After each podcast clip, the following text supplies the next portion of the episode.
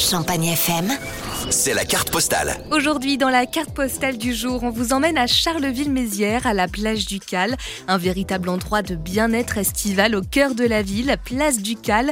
Écoutez Boris Ravignon, le maire de Charleville-Mézières. On, a souhaité que ce soit vraiment un, lieu qui, qui, appelle aux vacances et appelle à, la détente.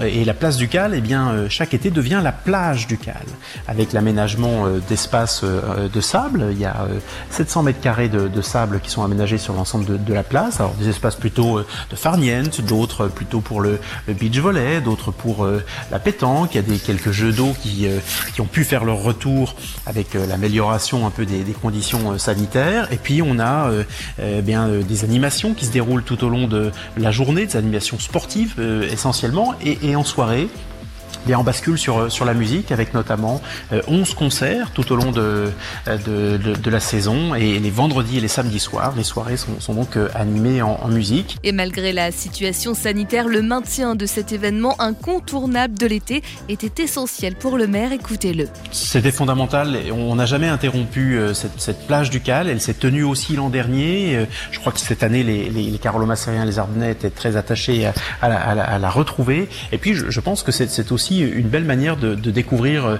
euh, cette, place, ce lieu magnifique euh, du, cœur de ville de, Charleville. On a d'excellents retours de, nos visiteurs et, je pense que pour les Carolos qui, effectivement ne partent pas, c'est un lieu où on peut venir en famille euh, s'amuser. Il y a naturellement tout autour de la place les cafés, les restaurants, les, commerces du, centre de, Charleville qui sont, ouverts.